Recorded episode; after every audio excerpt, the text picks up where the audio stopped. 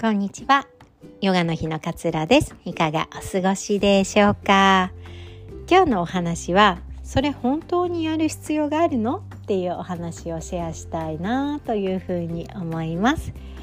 えー、私たちって日々、まあ、いろんなことをやっていますよね。本当にまあ仕事だってこうね平坦な仕事ばかりではなくてトラブルが起こったり誰かが休んで急に忙しくなってしまったりとかなんか機嫌の悪い上司に急に当たられたとかっていうこともあるし、まあ、日々こう対応しなければならないこういろんなことっていうのにどちらかというとまあ追いかけられているっていう人の方が多いと思うんですよね。家に帰ってきたら掃除もしなきゃ洗濯もしなきゃお風呂も入れなきゃ子供のご飯も作らなきゃとかねでそんな時にも仕事のメールがピコってきてあ返信しなきゃってなったりとかまあいろんなことに追われているっていう方がすごく多いんじゃないかなっていうふうに思います。で皆さんきっとすっごい頑張り屋さんだからそれでも頑張って一日一日をこなしてらっしゃるんじゃないのかなっていうふうに思うんですよね。あのこの間ねちょっとある雑誌でこのホスピス医あの末期がんとかでまあ、命が残り少ない方が、えー、病院ではなくてお家で過ごしたいっていうのでお家で過ごしてその見とるというかね、えー、そのケアをするみたいな方のお話を読んでいたんですよ。でどんな人でも最後ねこう命があとわずかになった時に、えー、何をやりたいのかっていうふうに問われると割とねすごく簡単なこと例えばもうあとこう23日で命がなくなるかもしれないみたいな時に「あなた最後何をやりたいですか?」っていうふうに問いた時に例えば今からアメリカに行きたいとか なんかこう一旗あげたいとかなんかそういう大きなビジョンとかっていうよりも例えばお世話になった人に「ありがとう」って目を見て言いたいとかなんか子供がお花が好きだから子供のために春に花が咲くように種を植えたいとか世話をしてくれわがままにも付き合って世話をしてくれた自分の奥さんにあのごめんねって謝りたいとかっていうこととかあとなんだろうな家族の洗濯を畳みたいとか結構当たり前の本当にそのビッグなねことじゃなくて当たり前のこの日常のことを口にする方がすごく多いんですって。ね最後だからなんか勇気を出して今まであんまり感謝の気持ちを伝えてこなかった例えば奥さんに「ありがとう」って言おうとか迷惑かけて今まで迷惑かけてごめんねとかわがままに生きちゃってごめんねとかっていうようなことを、まあ、最後だから勇気を出して伝えようみたいなこう感覚になってその言葉を伝えてくれるんだけれどもそのホスピス医の方曰くでもそれって多分実は普段からこうできること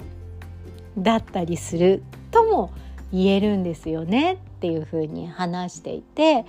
普段からできることをなんでやらないのかっていうふうに考えるとこの毎日のやらなければならないとかっていうことにこう振り回されてとにかく一日の to do list をこなすみたいなことがこう主目的みたいになってってしまう。でも死を間近にした時に本当にやりたいことって何だろうっていうふうなことが思い浮かんでくる。でもそれはきっと日常からできることだから実はもっとやっておいた方が人生ね豊かになれるのかもしれないみたいな話をされていてあ確かになって思ったんですよね。で自分のこう本当にやりたいことがわからないとかあとは本当にまあ好きなことがわからないっていう時ってやっぱりねあの嫌だけどやっていることをやめていくことが必要だと思うんですよ。嫌だけどやめてるとかあ嫌だけどやっていることをやめてみるとかなんかあの必要のないことをなんか今まで必要ないですとかって言えないからなんか我慢して続けてきたこととかっていうのをやめてみるとかっていう風にしていらない要素をまずは一つずつやめていく。そうすると本当に自分の大切なことが最終的には勝手に残るわけなんですよね。いらないなと思っていることをやめているわけだから最終的には自分のこう本当のやりたいこと必要なことみたいなのが残ってくるんだと思うんですよね。でその本当に必要なことが分かってこうありたいって思いながら生きる方がなんか後悔がないのかななんていう風に感じたんですよね。えー、なんかスティーブ・ジョブズとかもねあの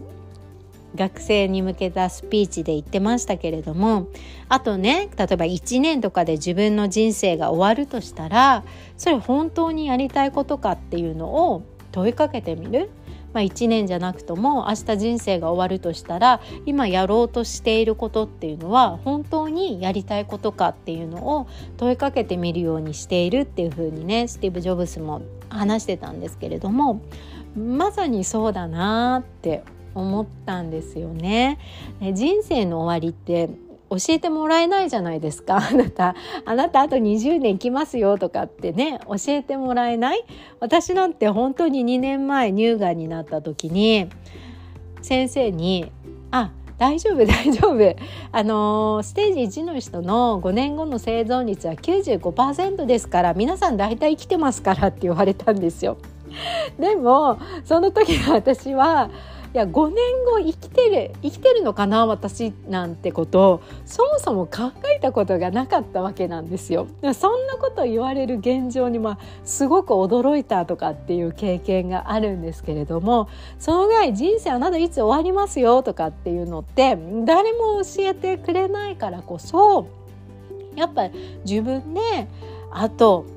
1年ってなった時にこれ本当にやりたいことかなっていうのやっぱ毎日問いかけてあげないとなんか必要のないこととか本当はやりたくないこととかっていうのをこうもう自動的に続けてってしまう自分がいるなっていうふうに思ったんですよね。そうだから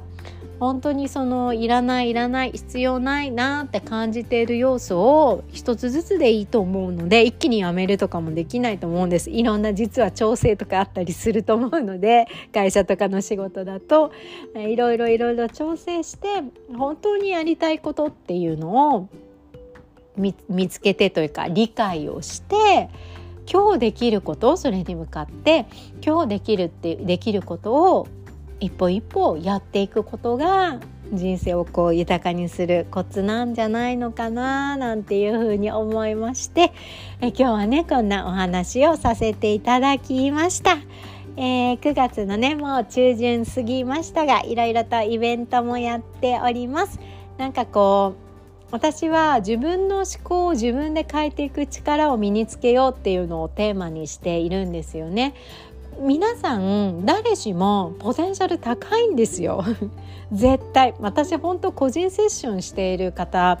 皆さん自信ないの自分にっていう人が多いんですけど私から見たら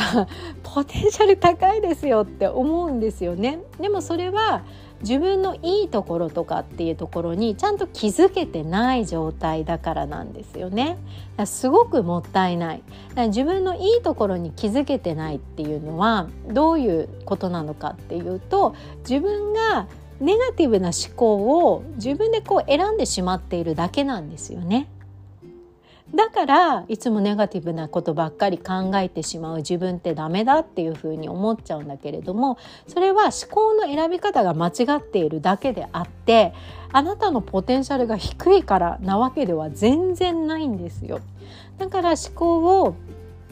変えていく自らこっちじゃなくてこっちの思考なのっていうのを選んでいく力が身についていければいければもうどんどんどんどんそのポテンシャルっていうのは開花されていくっていうふうに思っているんですよね。でその思考の選び方には思い込み固定概念が大きく関わってきます。でここはちょっと自分ではやっぱり気づきにくい部分だったりするんですよね。もう当たり前に受け入れてしまっているからもうイコールそれが自分の性格として扱ってしまっていることがほとんどなので気づかない部分だったりします。なのでねこうジャーナリングとか、まあ、マインドフルを学んでいただいたりとか私との個人セッションを通して思考を選ぶってこういうことなんだよっていうのをねこう伝えていきたいなっていうふうに思っているんです。ちょっと熱く自分の思いを語ってしまいましたがそんなねことが学べる講座をね3つぐらい用意しております。1個はねエブリビーマインドフルネスの指導者養成講座早割これ9月までなのでぜひ早めにチェックしていただけたら嬉しいです。2つ目は9月末の金曜日にジャーナリング思考に向き合うジャーナリングを開催していこうと思います。で3つ目はねワンツーワンの体験セッションまだ募集しております。9月もね少しねあの枠を開けましたのでぜひ気になる方はセッションの体験をしていただけたら嬉しいです。では今日もあなたらしい穏やかな一日をどうぞお過ごしください。さようなら。